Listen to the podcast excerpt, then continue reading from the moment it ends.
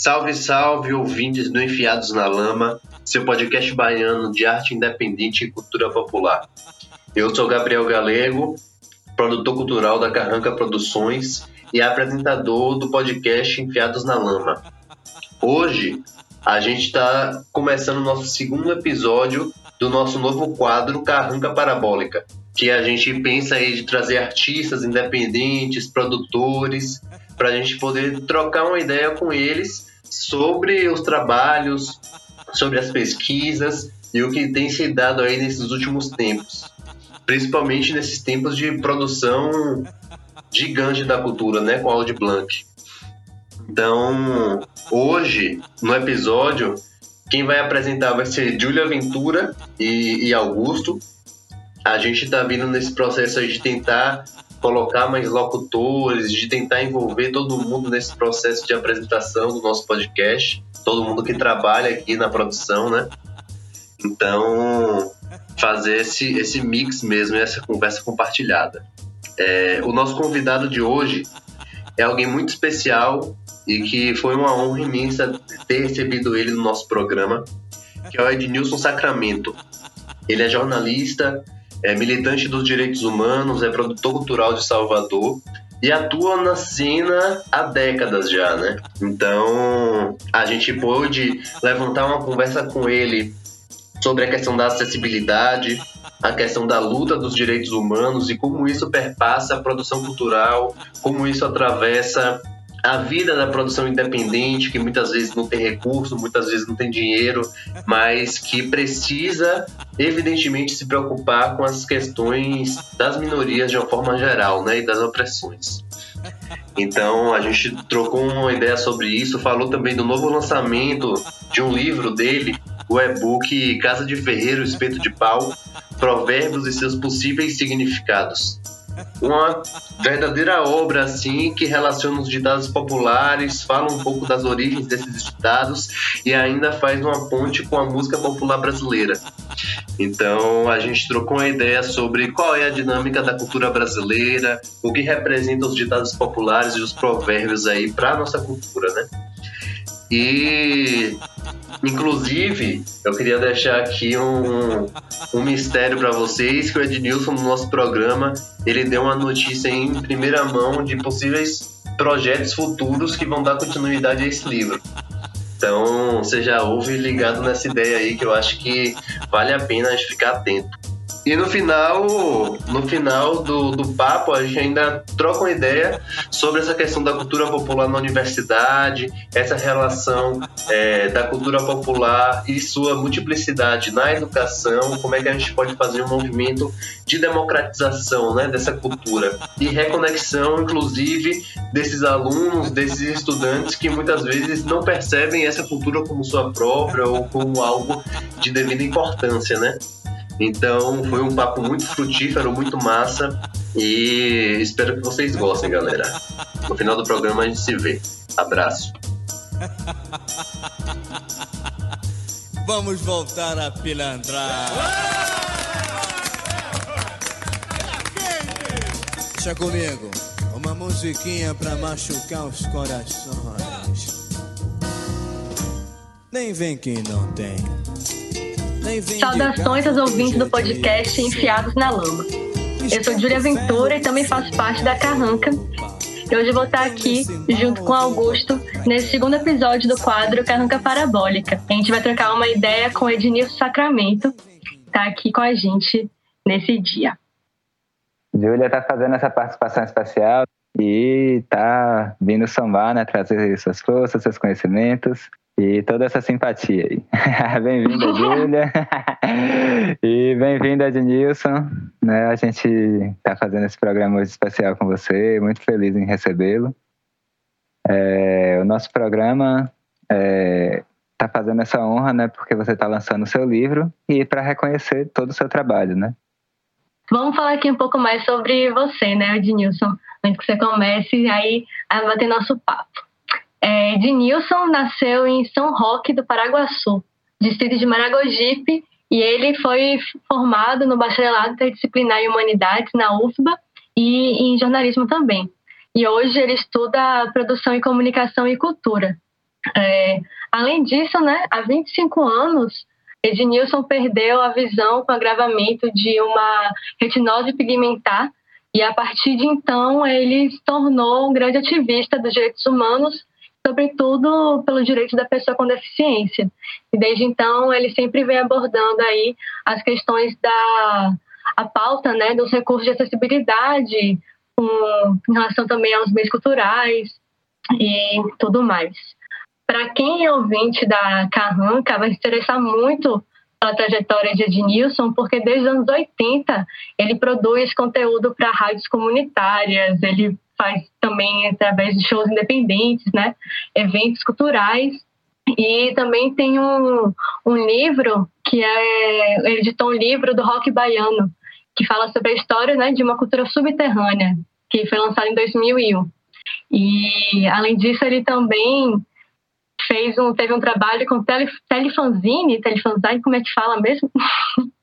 que foi lançado em 94, que foi uma revista eletrônica sobre a cena cultural de Salvador, que era acessada via telefone, imagine. E em 2017, ele lançou é, uma pauta, um guia que se chama Pauta Eficiente, com abordar a deficiência na imprensa.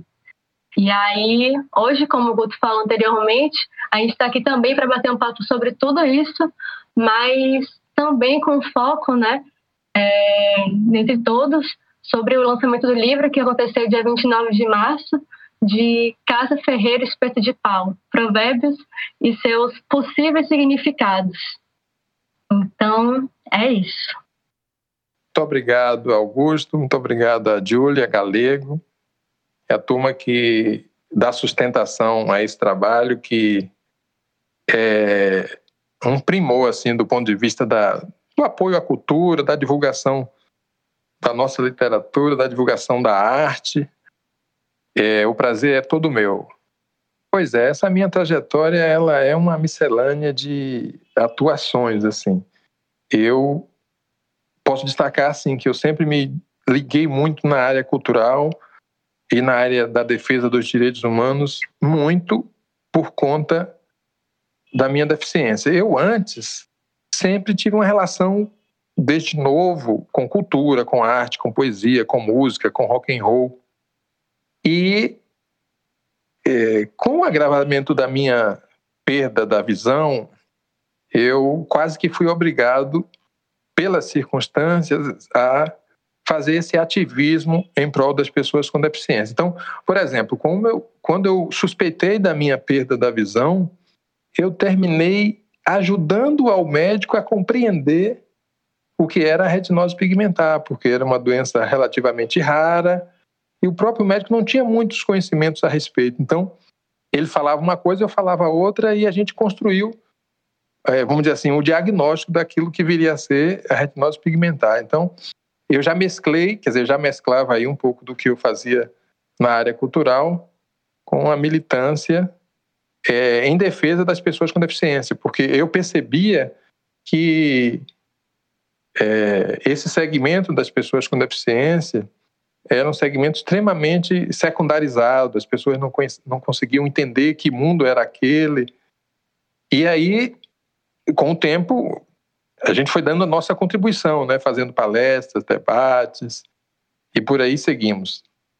E para você, assim, né? Você que atuava tanto já nessa área da militância cultural, como foi essa adaptação nesses primeiros momentos, construir depois eventos, livros, né? Porque tudo isso é um, um reaprendizado de vida, né? Como é que foi esse movimento para você, assim, né? Agora adequar, né? Tá produzindo obras, né? E eventos e continuando estudando, né? Como é que você usa essas recursos de acessibilidade? Olha, na verdade, é, é como se fosse um, um Y aí na minha trajetória, porque se por um lado eu tocava a minha vida fazendo, por exemplo, produção cultural, eu, eu sempre gostei de, de fazer resenhas de shows, sobretudo o, sobretudo o movimento punk rock que aconteceu em Salvador nos anos 80, e, de um modo geral, eu sempre fazia alguma coisa, ou produzia um show, ou lançava um fanzine. E com o agravamento da, da minha deficiência, eu terminei como se fosse assim, transportando um pouco daquela experiência com a militância cultural para a militância dos direitos humanos. E é claro que entre uma coisa e outra houve um momento em que eu fiquei é, meio parado, né, sem muita opção, porque a gente precisa, no meu caso que eu perdi a visão, com a perda da visão a gente precisa reaprender a viver, reaprender a caminhar no mundo, reaprender a se relacionar com as pessoas, reaprender a apreender o mundo. O que quer dizer isso? Uma pessoa que perdeu a visão, é muito provavelmente vai precisar refazer muito da sua vida, né? Ele não vai, ela não vai ler mais um jornal, não vai simplesmente abrir um computador e na tela ver as notícias, coisa desse tipo. Então, claro que a, as tecnologias nos ajudaram bastante, então as pessoas com deficiência hoje têm uma participação maior na sociedade em função disso. Então, o mesmo celular que você e quem está nos escutando usa, basicamente as pessoas cegas também usam. Qual é a diferença? A diferença é que nós utilizamos um sistema de voz que lê a tela para a gente, por exemplo. Então, foi um pouco de tudo, sabe? É, a junção da experiência com a militância, a necessidade de discutir os direitos da pessoa com deficiência e, claro, permeado pela acessibilidade cultural, né? Porque é, sem sombra de dúvida, como nós temos que exigir direitos à saúde, à educação, ao mercado de trabalho, é importante que a gente também é, exerça os direitos culturais, que são negados, quer dizer, na verdade, são negados à, maioria da população brasileira, e se essa população tem algum tipo de deficiência, essa negação é mais ampla. Então, temos muito caminho pela frente. É, nossa, com certeza.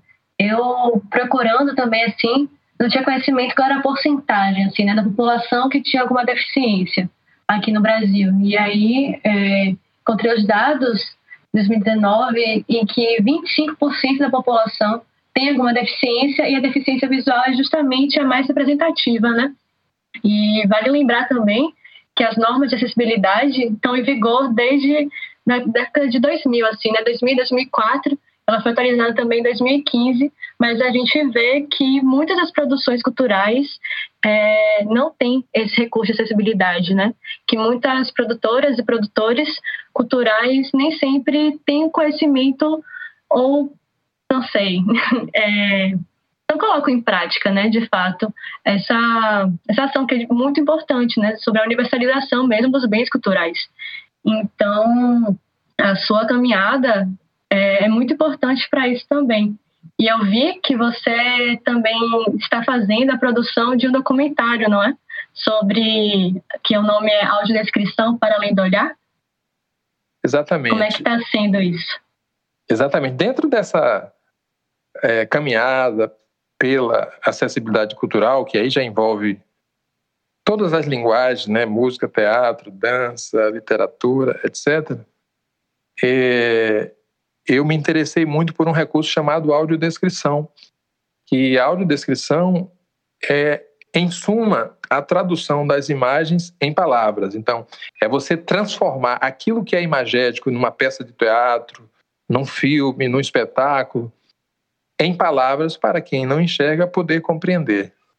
Então, eu me apaixonei mesmo por esse tema e na qualidade de público-alvo, né, porque uma pessoa cega é público-alvo da acessibilidade, eu procurei investigar um pouco mais sobre o que é esse recurso, o que é esse recurso, quem é que produz esses recursos no Brasil, como é que esse recurso de acessibilidade chega às pessoas que precisam.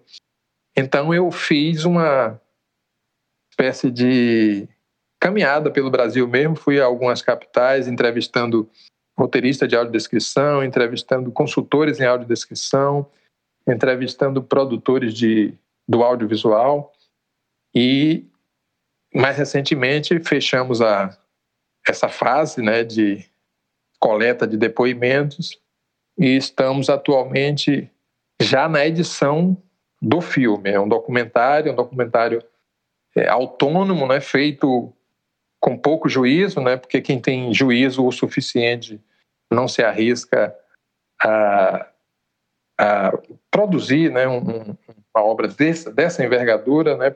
Sem condição, né? Porque de fato é, é preciso ter produção, pra, é preciso ter dinheiro, é preciso ter grana para se fazer arte no Brasil, para se fazer cultura. Então, é, hoje nós estamos, já fizemos o primeiro corte da, das gravações que fizemos e vamos entrar já no segundo corte para chegar a um documentário, uma obra final que possa retratar um pouco desse recurso, sabe, que é um recurso que também é pouco conhecido por parte das pessoas. As, a, a universidade pouco fala sobre acessibilidade, pouco fala sobre inclusão. Eu creio que esse documentário deve representar também uma contribuição para que as pessoas conheçam um pouco mais do recurso e conheçam um pouco mais das possibilidades que se tem ao tornar acessível uma obra. É, isso é uma dádiva né, para a comunidade com deficiência visual, né? porque eu acredito que muita gente deve, inclusive, se excluir de participar da cultura e de ambientes por não ter um entendimento de como conseguir abrir essas portas, né, como ter acesso.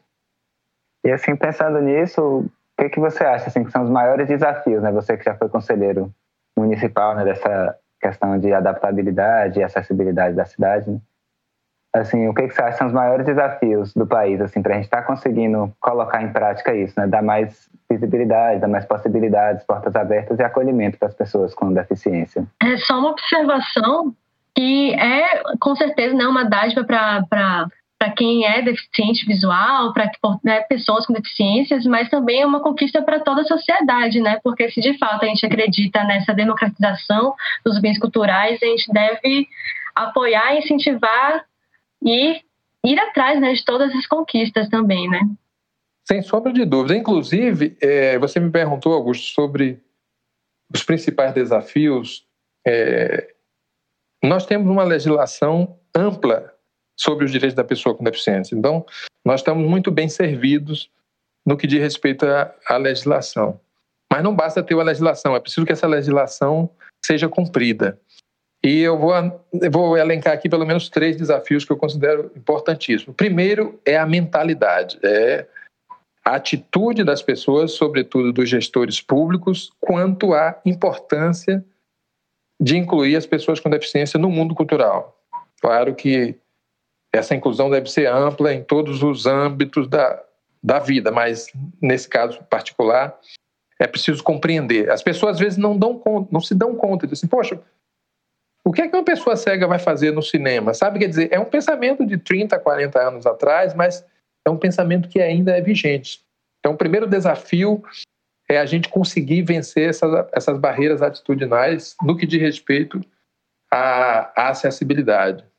O outro desafio diz respeito específico a quem produz cultura. E aí eu falo de um cantor, de uma cantora, de um ator, de um diretor de teatro, de uma diretora de cinema, e falo também de quem está fazendo hoje produção cultural, da produção. Né? Produtores e produtoras de cultura pouco sabem sobre a necessidade da acessibilidade. Quando sabem, muitas vezes é em função da legislação, é em função de uma exigência da lei. Então, esse é um outro desafio. E é por isso que a gente, sempre que pode, faz palestras, debates, seminários, cursos mesmo, para introduzir o tema para essas pessoas. Porque muitas vezes, como essa categoria não conhece esse mundo da acessibilidade, esse mundo da, da inclusão, terminam por não reconhecer, terminam por não atender é, essas demandas. Mas eu diria que dentre essas, dentre esses desafios, um deles a destacar é fazer isso chegar às pessoas, né, às pessoas que precisam. Então, não basta, por exemplo, que você coloque em cartaz uma peça de teatro. É preciso você saber quais os recursos que essa peça exigirá para ela se tornar acessível. É preciso saber onde estão as pessoas com deficiência para fazer essa obra chegar às pessoas com deficiência. E muitas vezes é, motivos muito óbvios acontecem. Falta de transporte, falta de infraestrutura urbana, falta de segurança para que essas pessoas usufruam é, de um espetáculo de teatro, por exemplo. Então vejam que é uma caminhada longa e é preciso que se debata muito. É como se a gente vê nas redes sociais. Precisamos falar sobre isso. Precisamos falar sobre inclusão, sobre diversidade e sobre é, o respeito. Né? Hoje não podemos mais voltar né? do que de respeito à, à, à dignidade das pessoas. Então, é preciso que se faça um trabalho que possa atingir, se não a todas as pessoas, a maioria das pessoas. É, maravilha, realmente. Eu acho que são as chaves mesmo. E assim, interessante, né? Eu acho que a questão tem dois pontos, né, que eu observaria, assim, que é a questão do, da organização da comunidade, né? Porque eu sinto que pessoas com deficiência acabam ficando muito desagregadas, né? Assim, isoladas em casa, né? Principalmente deficiência visual, né? Acaba tendo uma dificuldade de circular, de encontrar com outros, de trocar e de fortalecer essa pauta na sociedade, né? para que as pessoas, inclusive, tenham visibilidade, entendam e saibam lidar. E aí, a partir disso, também ganhar mais demanda pública, né? Conseguir exigir mais coisas, mais recursos.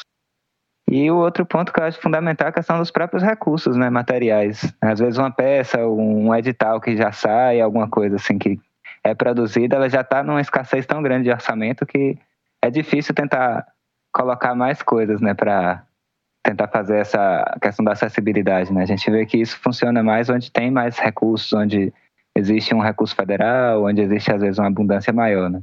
Essa é, um, essa é uma realidade, Augusto, porque o que é que acontece? Embora a gente a gente saiba da dificuldade que nós temos para produzir cultura no Brasil, as dificuldades econômicas, políticas e sociais, é, é preciso olhar também que hoje, embora a gente tenha essas dificuldades, nós temos um cenário muito melhor do que há 20, 15, 20 anos atrás. Ou seja, hoje, vamos contar assim, de 2000 para cá, que é, é um marco na acessibilidade, com a promulgação da Lei 10.098, depois reafirmado pelo Decreto Federal 5296, que foi de 2004. Então, desse tempo para cá, nós temos alcançados, alcançado alguns ganhos. Não é claro que isso não é o essencial, mas pelo menos hoje já temos uma legislação que prevê a adaptação dos cinemas para essas pessoas é, frequentarem o cinema. Hoje já temos uma norma da Ancine que determina que os produtos audiovisuais financiados pelo poder público devam ter os recursos de acessibilidade. Aí ele já traz a obrigatoriedade de se colocar legenda descritiva, é a legenda para surdos e ensurdecidos, a janela com interpretação de libras e audiodescrição. Então, nesse, nesse campo cultural, nós já temos alguns marcos realmente a comemorar. Agora, claro que muito disso não se faz sem dinheiro, então é preciso recursos, é preciso que as empresas que patrocinem os grandes espetáculos, as grandes obras culturais, incluam também é, em suas diretrizes a importância de se colocar os recursos de acessibilidade, porque assim a gente diminui um pouco esse abismo da falta de recursos, da falta de investimento público na cultura, a chamada cultura acessível.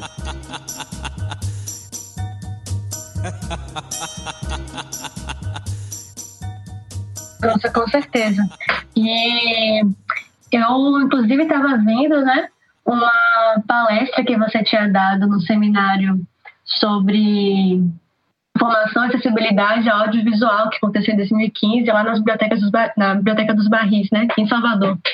E a, a palestra, na palestra você falou inclusive sobre um site que o nome era Legenda Sonora, que promovia a audiodescrição e disponibilizava na internet, né? Como uma dica aí também para quem se interessa em promover, de fato, essa acessibilidade tem aí algumas ferramentas possíveis, incluindo o próprio guia né, que você elaborou, que é a falta eficiente, como abordar a deficiência na imprensa, já que a gente percebe mesmo essa falta aí, né, da abordagem dessas questões nas universidades e muitas pessoas que estão dentro dessa área acabam não sabendo muitas vezes como lidar, né? Muitas vezes isso acontece, Júlia, por mero desconhecimento, né? No caso aí dos profissionais da, da comunicação, quem trabalha em mídia social, quem trabalha com assessoria de comunicação, é, não teve a oportunidade de, de passar por uma formação. Eu creio que esse guia, que é o pauta eficiente, como abordar a deficiência na imprensa, é, termina sendo um, uma contribuição para essa formação. Né? Porque, por exemplo, quem está hoje numa redação não tem tempo para se debruçar sobre como abordar a deficiência, como é, retratar corretamente. É claro que há essa preocupação, mas não há o tempo. Né? Uhum. As coisas hoje acontecem. É, tem uma rede de rádio no Brasil que há algum tempo dizia que em 20 minutos tudo pode mudar.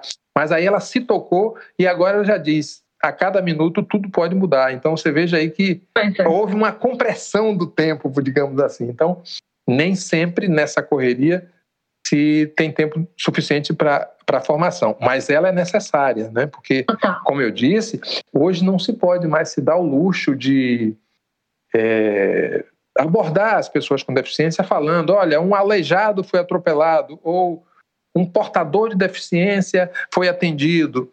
Por que, que essas coisas não devem acontecer? Porque as pessoas é, reconhecem que a maneira como elas são identificadas, como elas são abordadas, como elas são tratadas, tem uma relação muito grande com a sua autoestima, tem uma relação muito grande com a subjetividade. Então, eu sempre digo em meus exemplos: antigamente você chamava uma pessoa que tinha uma determinada é, limitação de leprosa. Hoje, praticamente não se fala que uma pessoa é leprosa. Hoje se fala, ela é uma pessoa que convive com o mal de Hansen, convive com a hanseníase. Ah, mas mudou a condição dela, ela deixou de ter essa doença? Não, ela não deixou de ter essa doença, não deixou de ter aquela sequela. Mas do ponto de vista da sua identidade, do ponto de vista é, da sua maneira de caminhar no mundo, a maneira como a gente trata as pessoas é fundamental para a construção social daquela pessoa. Sem dúvidas. É, até porque isso são condições, né? Não são uma coisa que define absolutamente a vida da pessoa, né? Falar, ah, o cego, o aleijado, não sei o quê. Isso é parte de uma totalidade que o ser humano é. Exato. É uma, é, é, é uma característica. Quando a gente conseguir vencer essa fronteira de que ah, a pessoa é, é, a, o fato da pessoa ser negra é, é um traço da sua existência, da sua condição, da sua identidade, né? Ou uma pessoa ser alta, ser magra, ser gorda, sabe? Quando a gente perceber que isso é riqueza, né? E vocês sabem, vocês sabem que tem muita gente que não percebe isso como riqueza. E nós vivemos numa sociedade extremamente é, ainda racista, ainda homofóbica, ainda muito capacitista e cheia de preconceitos. Né? Então, a partir do momento que a gente cruzar essa fronteira, nós teremos, sem sombra de dúvida, novas relações, né? Relações saudáveis, relações muito mais humanitárias. Exatamente. nessas expressões, às vezes, carrega todo um, peso em estrutura social. Né? E falando em estudar essas é, expressões, a gente pode começar a falar um pouco da sua obra, né? Que Casa de Ferreira e Suíte de Pau, né? Um livro que estuda os ditados populares na música, né? na música brasileira, e assim a gente ficou muito instigado, né? De onde veio começar a estudar os ditados? Por que assim essa escolha desse objeto? Por que esse ponto, né? Qual é a especificidade do ditado que você sentiu assim de começar a produzir, a mergulhar nesse livro? Sobre falar que nesse livro tem mais de 350 provérbios e ele ele foi lançado em versão PDF, né? Acessível para pessoas cegas e com baixa visão que fazem uso de de leitores de tela e também em versão audiolivro com narração da atriz e da locutora Márcia Caspari, porque, como diz o ditado, né, uma andorinha só não faz verão. Então, foi feito a várias mãos e a gente ficou super curioso para entender também como é que foi. É verdade. Justamente, tanto que motivou a elaborar o livro, quanto como foi esse processo mesmo, a escolha dele, da temática com a música popular brasileira, da relação, né? Pois é, é verdade. É, é, essa o livro aconteceu baseado em algumas circunstâncias. Né? Uma delas foi a possibilidade do apoio financeiro da Lei Aldir Blanc. Sem sombra de dúvidas, é, é preciso reconhecer que esse apoio à produção cultural é importantíssimo para que a gente desenvolva nossos trabalhos, não resta a menor dúvida. Outra questão que foi fundamental né, nessa obra foi o seguinte: quer dizer, a obra já está na cabeça da gente. Augusto já tem uma obra aí na cabeça, você já tem outra, e tem outros sonhos, e a diferença é que alguns deles a gente já consegue materializar e outros não. Então, já, já estava na minha cabeça essa questão das, dos provérbios populares, porque eu via muito isso desde a minha infância. Né? Então, às vezes, é, você tinha um, alguém da família que chegava com um presente, ah, já passou o Natal, aí ele dizia assim, trouxe o presente, antes tarde do que nunca. Quer dizer, já passou o Natal, mas a criança ganhou um presente. Então, aí o ditado já explica isso, antes tarde do que nunca. Né? E aí são milhares e, milhares de ditados que vêm do povo. Né? Isso, para mim, eu fui gravando isso na memória, em alguns momentos eu, eu anotava no computador e pintou essa oportunidade, de dizer, poxa, eu vou transformar isso num livro, quer dizer, mas não basta fazer uma relação de, de provérbios, né? Eu disse, poxa, vamos fazer a relação e vamos tentar explicar, claro que de maneira ainda é, pouco consistente, mas vamos explicar o que quer dizer isso quando alguém diz assim, é, aqui se faz, aqui se paga, né? Quando um ditado traz aqui se faz, aqui se paga, ele quer dizer de alguma forma que, que funciona a lei do retorno. Então, assim, se você fez bem, você vai receber o bem. Se você fez o mal, mais cedo ou mais tarde, antes de ir para o céu, você pagará. Então, tem muita gente que, inclusive, comemora quando uma pessoa está é, tá pagando né, algum erro por algum erro que cometeu. Então, é, não bastava fazer a relação dos provérbios. Aí eu arrisquei a colocar alguns significados com base na minha experiência, com base em algumas explicações dadas pelos mais velhos. Mas não bastava só fazer a relação do provérbio com o significado. Por onde anda esse provérbio? Em quais bocas esses provérbios circulam? Por quais ambientes. Aí eu descobri que a música popular brasileira se baseia muito nos provérbios. Então, da mesma maneira que o provérbio circula no nosso dia a dia, na cozinha da nossa casa, na casa dos nossos avós, circula também nas canetas dos produtores e dos compositores. Então, aí o que é que acontece? A partir desse momento, eu me vali da, da ajuda de Evelyn Salles, que é uma estudante de psicologia muito dedicada e que topou fazer essa pesquisa comigo. Então, nós fomos fazer a relação das músicas com um provérbio. Então, existem músicas que são cheias de provérbios. Existem músicas que têm o título como provérbio. Então, cada macaco no seu galho é um provérbio, é um título de uma música e, de alguma forma, é uma lição. Então, catalogar os provérbios, arriscar os seus possíveis significados e traçar essa relação de provérbios com a música popular brasileira. Foi uma experiência é, muito bacana, não, não só para mim, mas também para as pessoas que estão tendo conhecimento do livro. E, em absoluta primeira mão, é, a ideia é continuar fazendo essa coletânea de provérbios para um, uma segunda edição do livro, uma edição atualizada, e já estou passeando por um outro lugar que é as expressões idiomáticas, que é uma área muito importante no dia a dia da gente. Quando você diz para uma pessoa assim, fulano está penteando macaco, é claro que tem gente que não sabe, pode até querer ver uma expressão, uma explicação literal, né? O que é fulano estar penteando macaco? É estar enrolando, é estar é, matando o tempo e tal. Então, fulano está dormindo no ponto. O que é dormir no ponto? É aquela pessoa que chega atrasado e perde uma oportunidade. Né? É aquela pessoa que sabia que ia fazer a prova do Enem a uma da tarde e sai de casa com meia hora antes, aí pega o engarrafamento, aí dormiu no ponto, portão fechado, não entrou para fazer o Enem. Então, é outro caminho aí, viu, Júlia e Augusto e a galera toda que está nos acompanhando. É, tipo, quando você diz assim, não durma no ponto, então fulano pisou na bola. Meu Deus, fulano pisou na bola. O que é pisou na bola? É dar um passo errado, é é, cometer alguma coisa que venha trazer consequências desagradáveis. É isso.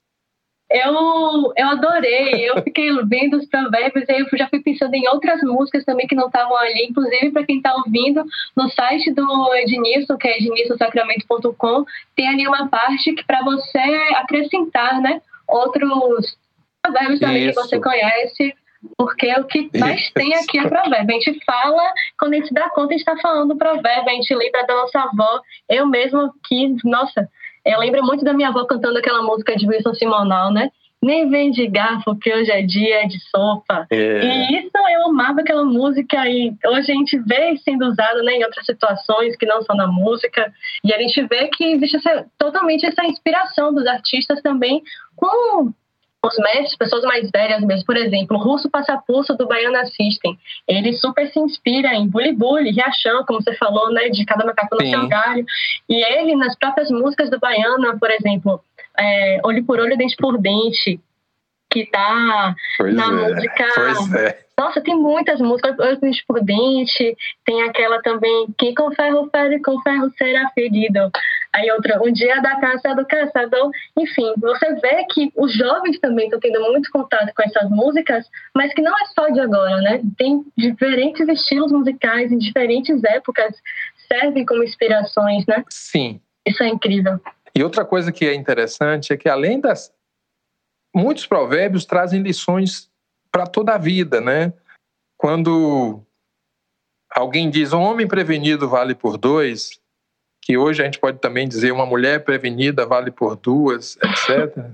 pode parecer uma simples frase, mas é um alerta que você está dando a alguém, tipo, olha, leve um carregador de bateria para essa viagem, ou, sabe, coisa desse tipo, que, é, vamos dizer assim, o, o, os provérbios têm muito essa função também de dar um alerta, de dar uma lição, de embora tenha provérbios também que é, trazem lições de preconceito, lições de discriminação, mas é muito interessante. E outra coisa que a gente percebe também com o provérbio é que, primeiro, ele está em todo lugar, né? Ele está na cozinha, está na sala, está no gabinete, está no palácio. Isso aí não resta a menor dúvida. Isso demonstra também que nós temos uma força muito grande que é a oralidade. Né? Uhum. Embora a gente lute né, pela estruturação da língua, pela busca pela norma culta da, da língua portuguesa, mas o que está na rua, é, o que está na feira, o que está dentro do ônibus, dentro do metrô, é a linguagem popular. E essa linguagem ela é muito forte e é muito rica. Não é à toa que compositores lançam mão dessa linguagem para passar as suas mensagens. Então, falam de amor quando falam é, é, o amor. É... Bom, se a gente for falar de amor aqui, a gente vai ver que milhares e milhares de músicas falam disso.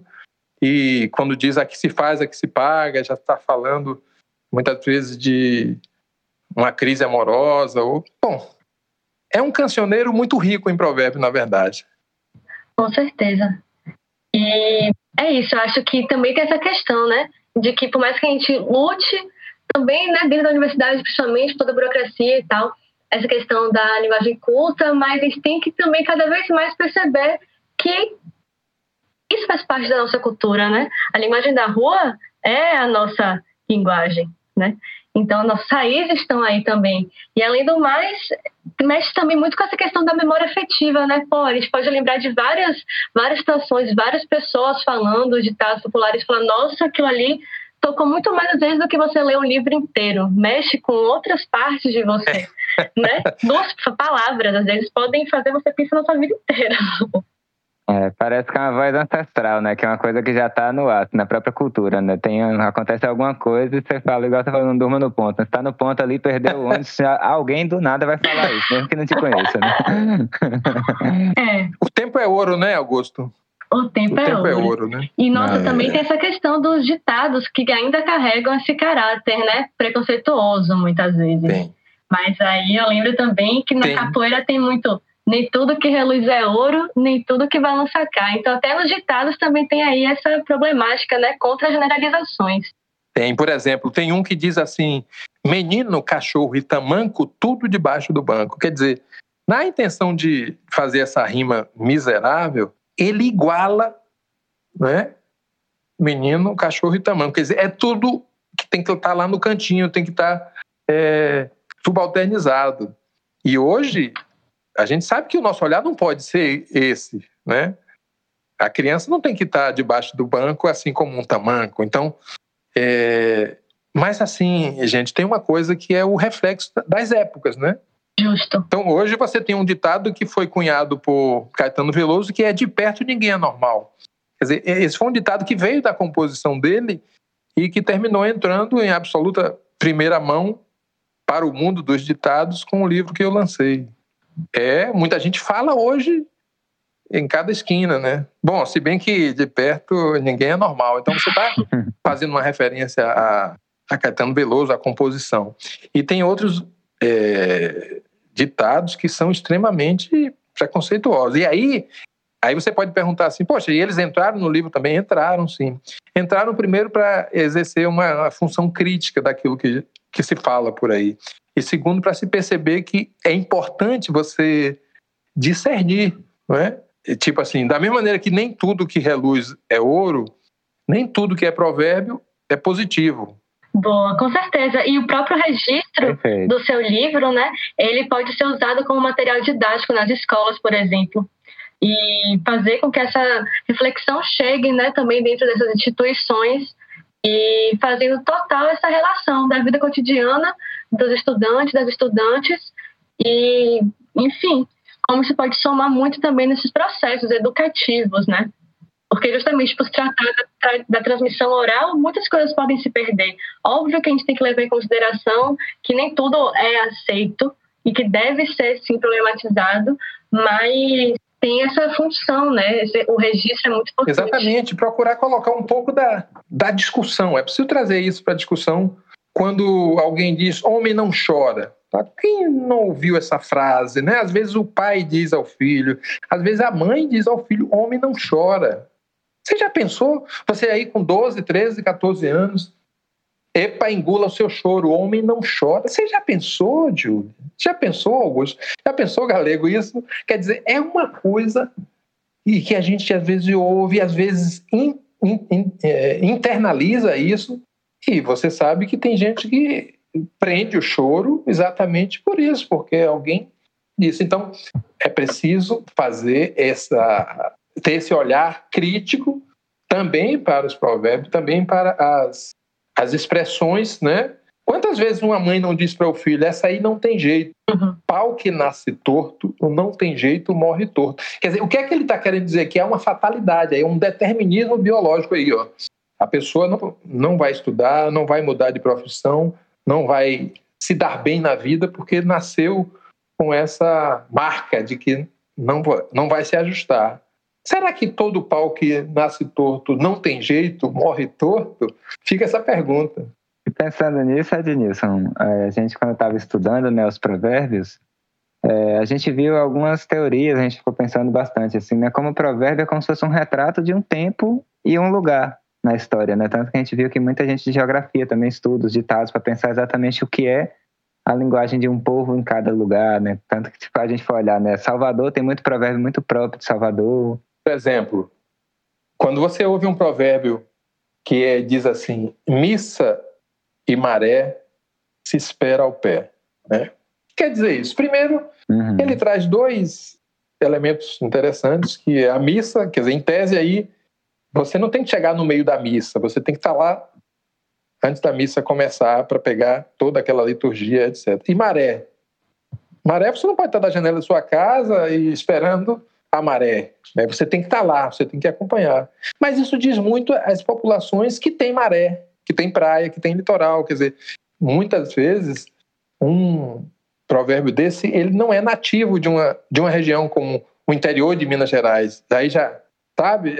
Aí os provérbios, às vezes, eles se valem de outras situações e, e de outras frases para passar aquela mensagem. Então, é como você disse, ele, além de ser utilizado é, metodologicamente em várias áreas do conhecimento, eles nascem, eles podem nascer de profissão, como o meu amigo Luiz Campos, que é um trovador, um ensaísta, ele também é um, um escritor aqui da Bahia, ele disse que tem músicas que já estão se transformando, versos que já estão se transformando em provérbio. Então, quando você diz, bom, para não dizer que não falei de flores, hoje isso, isso, isso isso.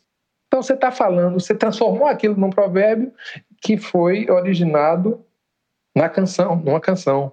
Sentiu aí a dinâmica como é um vai e vem que não acaba mais. Perfeito, exatamente. Era nesse ponto que a gente estava pensando, assim, né? Como é um retrato de um tempo, então, assim, esses, o tempo também vai mudando, né? Assim, novos provérbios surgem, né? Com a dinâmica social, com a, a partir de, como estava trazendo também, né? De Caetano, né? Tem uma frase que se torna célebre que todo mundo começa a repetir e aquilo acaba cunhando dentro do gosto popular, né? Hoje, por exemplo, usa muitos provérbios mais modernos de músicas mais contemporâneas. Não vá que é barril.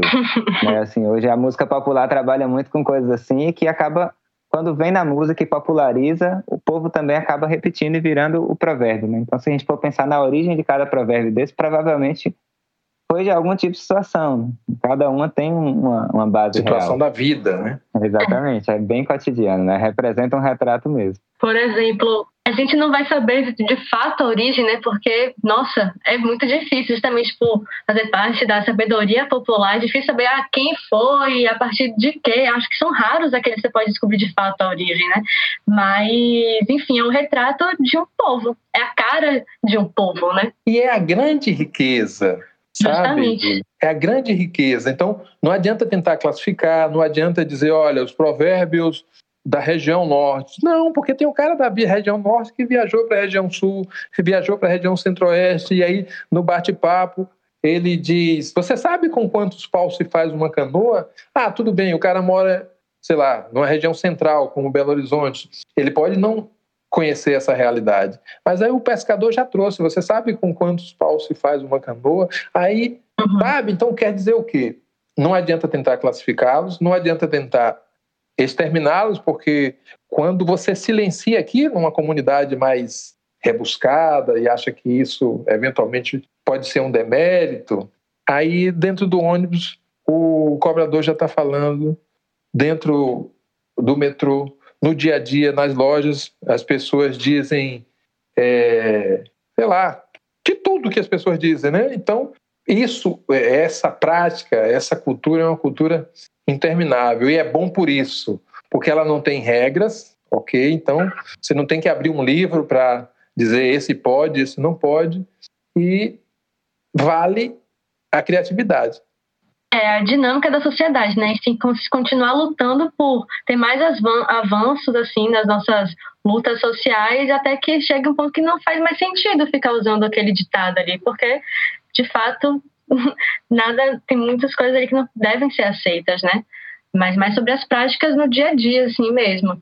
E pensando também em outras características, né? Por exemplo, tem um outro ditado que é a rapadura é doce, mas não é mole, que é bem típico daqui do Nordeste. Eu adoro isso, que dá para você fazer justamente o que o Gustavo estava falando, né? Um estudo geográfico, assim, também, a partir desses ditados. É muito interessante. Sem sombra de dúvida. É uma riqueza tamanha. E assim, é como eu, próprio, eu mesmo digo no livro, não se sabe quando e como isso começou, e começou quando o homem e a mulher começaram a falar, não resta a menor dúvida, e não se sabe quando isso vai terminar, porque isso é trazido de geração, não é?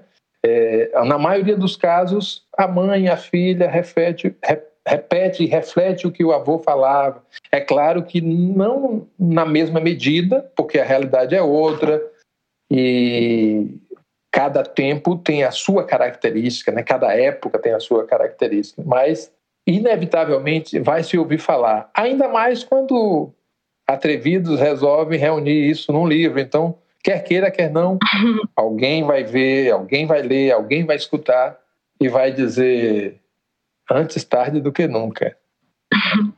Hoje em dia, acho que os ditados mais preconceituosos, principalmente assim quando a gente olha racistas e machistas, já é muito difícil a pessoa engolir, né? A gente já levanta a voz, já questiona, e assim, os ditados você acha que tem que ser questionados, servem talvez como mostrar o que, que é a sociedade, o que, que era a sociedade em determinado tempo. E quando a gente problematiza, a gente pode também ressignificar, né, recriar um ditado. Eu acho.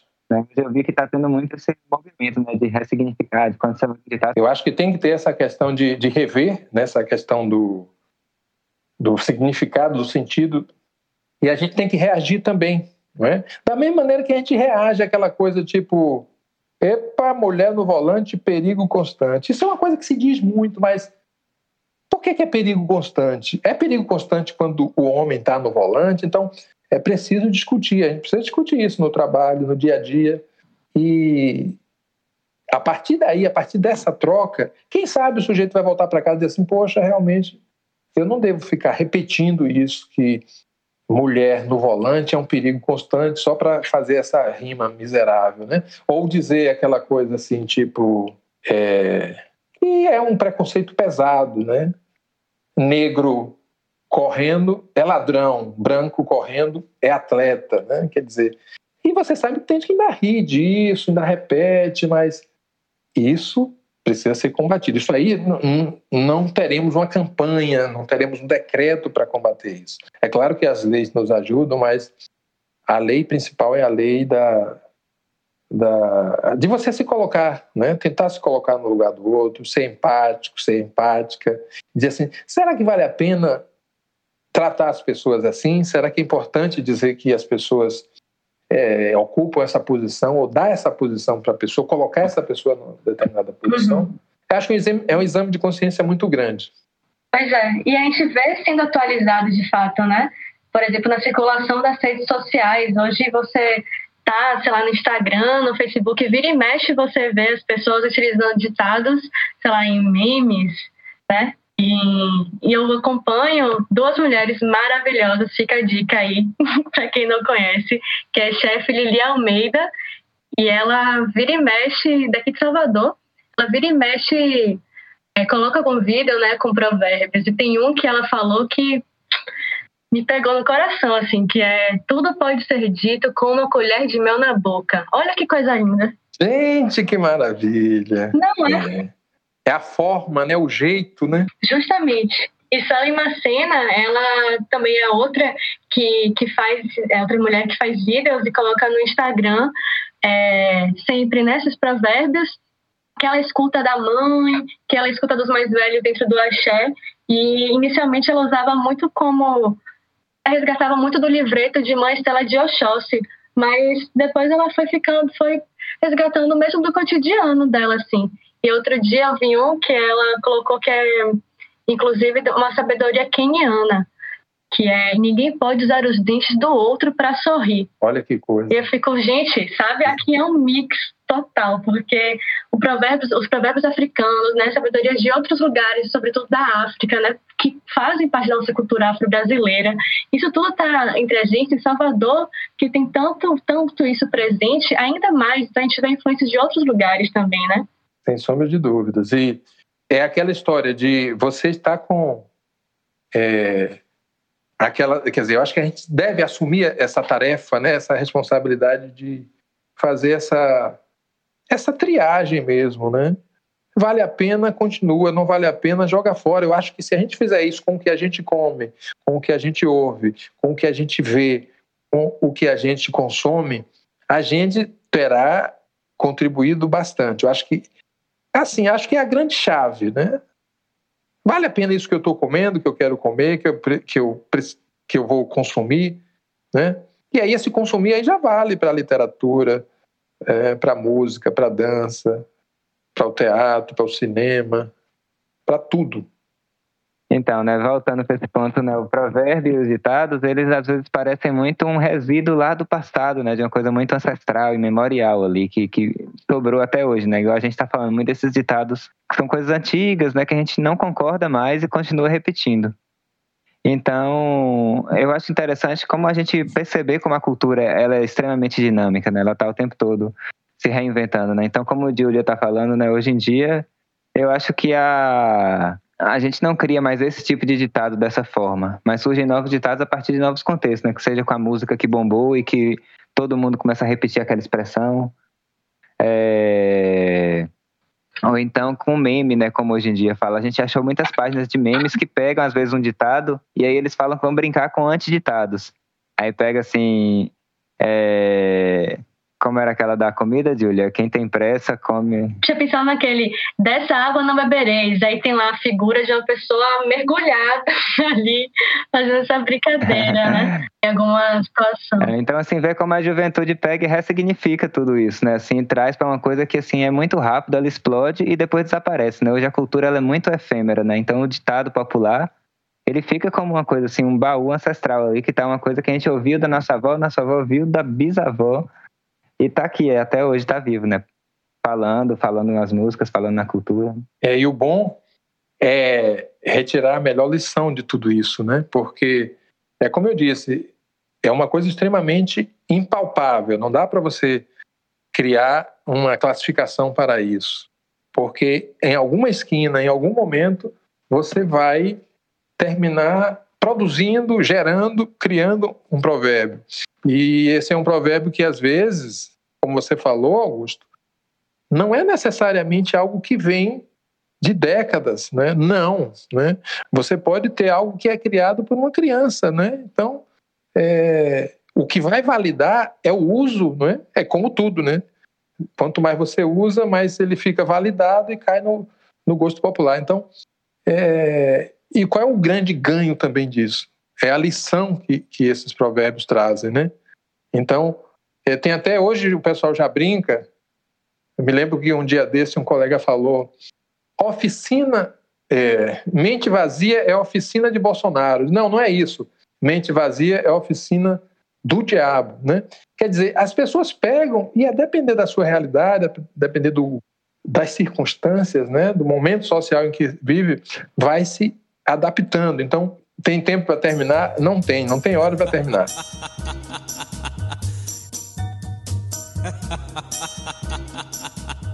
É isso. Até porque um rio que esquece sua fonte logo seca e morre. Então, isso também é uma conexão com a nossa cultura brasileira, que é formada pela sabedoria popular, ela é impregnada disso, ela é impregnada pelas tradições orais. Então, a gente está é, realmente valorizando a sabedoria que existe nesses ditados. Tudo, assim, a gente pode enriquecer muito a nossa vida de fato, né? Então, acho que é isso. Então, mais uma vez, eu volto aqui para a importância de disso estar cada vez mais presente também assim nas escolas, né?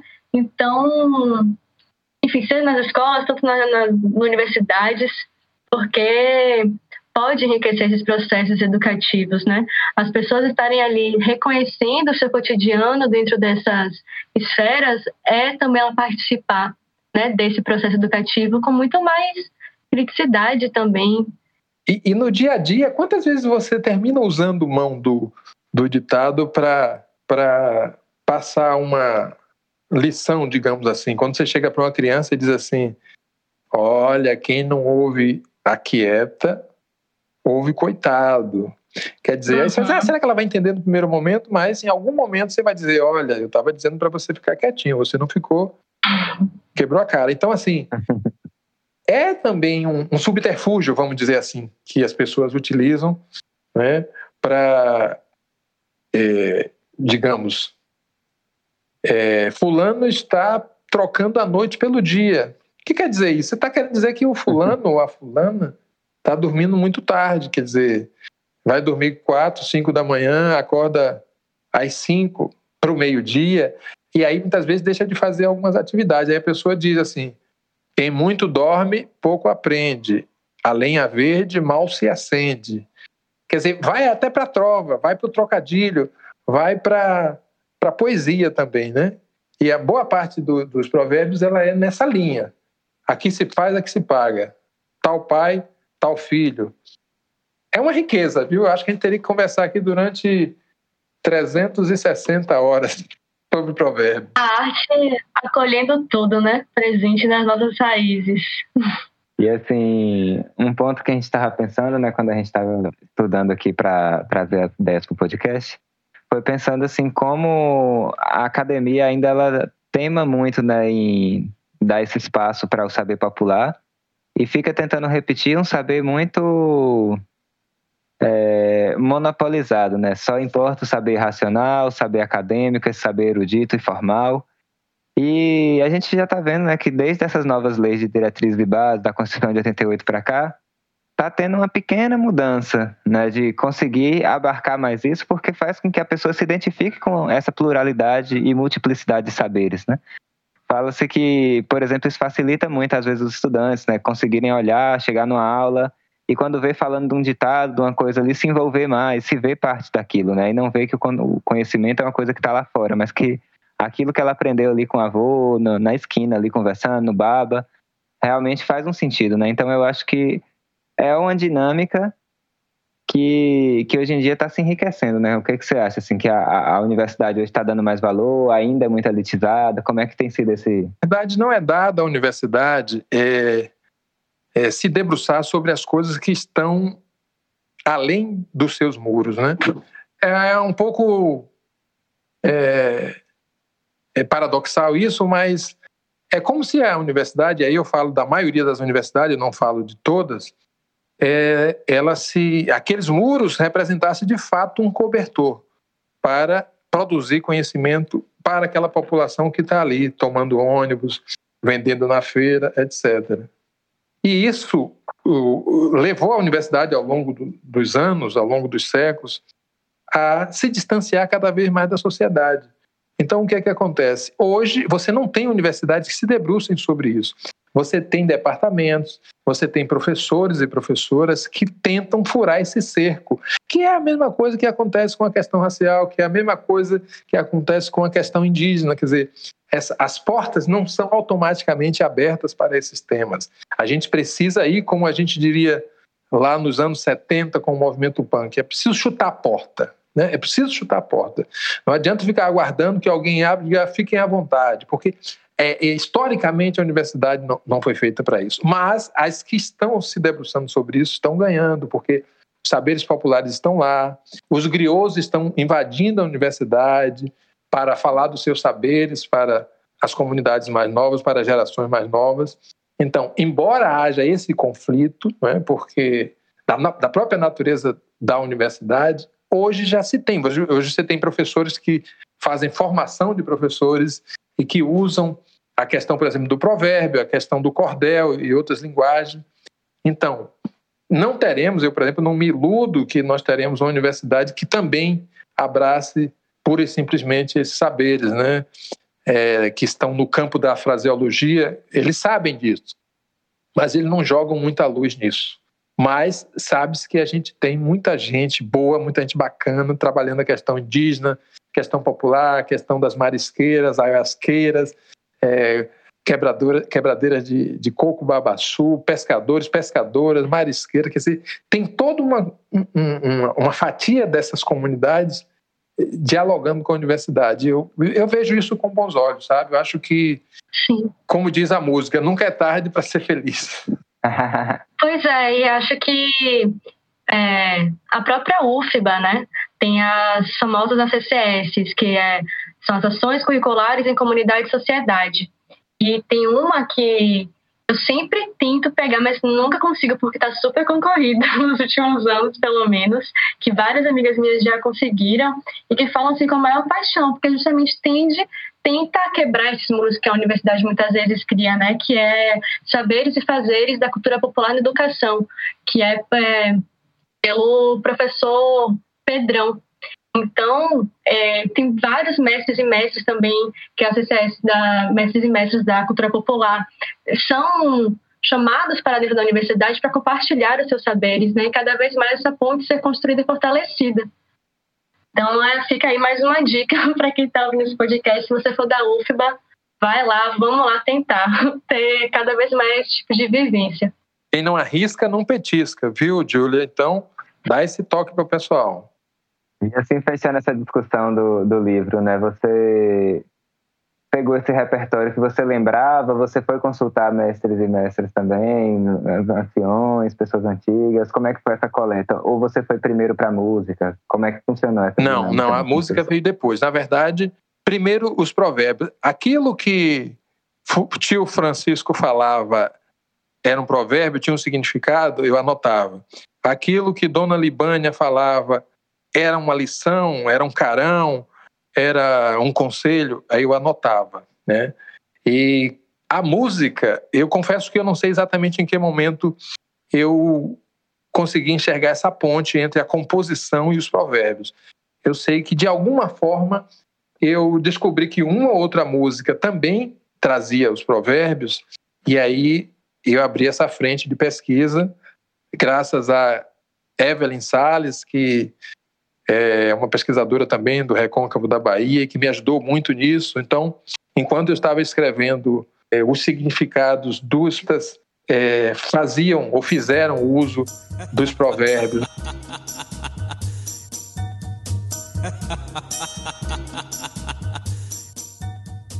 Maravilha, verdadeiro que você vem fazendo. E já estou muito animada para isso aqui virar, porque pelo jeito, enfim, com certeza tem muita coisa aí nessa cabeça, tá em prática. Estar com você, que a gente possa continuar essa conversa aí que não tem fim, tão longa aí quanto a própria cultura. E que a gente possa também te convidar em outros espaços, né? Logo que a pandemia for aliviando, a gente quer continuar fazendo produções, palestras, espaços. E essa conscientização também que a sua militância traz, né? tanto na questão da cultura popular e dos provérbios, quanto da acessibilidade, né? Também a gente precisa bater muito mais papo sobre isso e trazer mais consciência mesmo. Então foi um honra imensa ter recebido você, viu? Realmente um poço de saberes. Que bom, Augusto. Que bom. Outra coisa, é, isso aqui não é um, um ponto de chegada, é um ponto de partida, né? Porque quanto mais, é um, é um novelo, né? Quanto mais você fala da cultura popular, mais enriquecida fica a conversa e é como eu disse, eu espero voltar, espero que a gente possa, em outros momentos menos sombrios como esse, a gente possa fazer mais coisas juntos. Da próprio podcast, né, que é, uma, é um formato fantástico, e desejar longa vida a vocês. E dizer da minha satisfação né, de estar aqui. Vocês são muito legais, né, são muito tranquilos e tranquilas. É bom a gente conversar com gente assim é, nesses tempos de corre-corre, nesses tempos de pouco raciocínio. Obrigado mesmo. Um beijo para todo mundo. Hum, a gente que agradece. Viva a produção independente mais uma vez. E vamos nos encontrar mais vezes. E, e é isso. Muito obrigada. Vida longa a você também. Um abraço que sirva aí como inspiração para mais e mais produções. Até a próxima, galera. Foi um grande prazer estar aqui com vocês hoje. É isso aí, galera. Esse foi mais um episódio do Enfiados na Lama, nosso segundo episódio do Carranca Parabólica. Esse é um podcast independente, produzido pela Carranca Produções. Então, se você não conhece a gente, segue lá no Instagram, arroba Carranca Produções. Todo mês a gente está trazendo algum conteúdo sobre arte, cultura popular, sobre arte no interior da Bahia, fazendo essa conexão Salvador-interior, que é sempre importante de ser feita e de ser reafirmada, né? Então, é, foi muito bom estar com vocês aqui. E esse episódio foi uma produção coletiva, né? Como tem que ser. Então, a pesquisa e a locução foi por conta de Júlia Ventura e Rui Augusto. A produção ficou por conta de Rafael Melo e Ícaro Piton. E a edição de som ficou nas mãos do nosso querido Giovanni Alaqueto. Então é isso. Mês que vem tem mais. Fiquem ligados aí no nosso conteúdo. Abraço. Vamos voltar a pilantrar.